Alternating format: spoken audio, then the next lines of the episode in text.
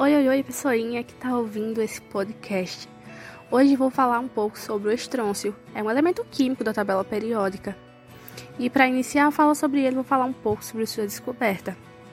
O estrôncio foi descoberto em 1787, mas só foi reconhecido como elemento químico em 1809.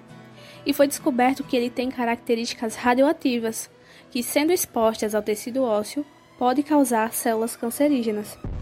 E atualmente, ele é um elemento químico do grupo 2A da tabela periódica, isso é, ele é um metal alcalino terroso.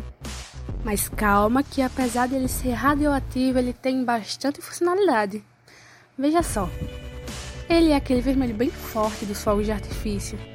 Ele é utilizado em fábricas de tintas, é utilizado no setor de higiene bucal, que utilizam sais de estrôncio em.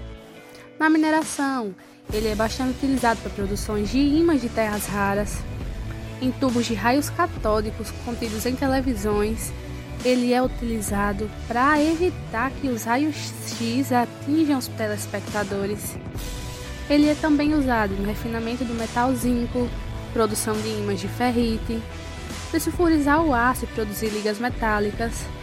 E em alguns casos o estrôncio é utilizado como pedra preciosa.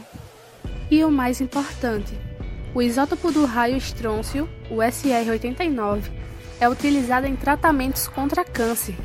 Já o SR85 é usado na radiologia. E por fim, o SR90 possui utilização em geradores, que funcionam por meio da energia autônoma. Bastante coisa, não é? E é isso.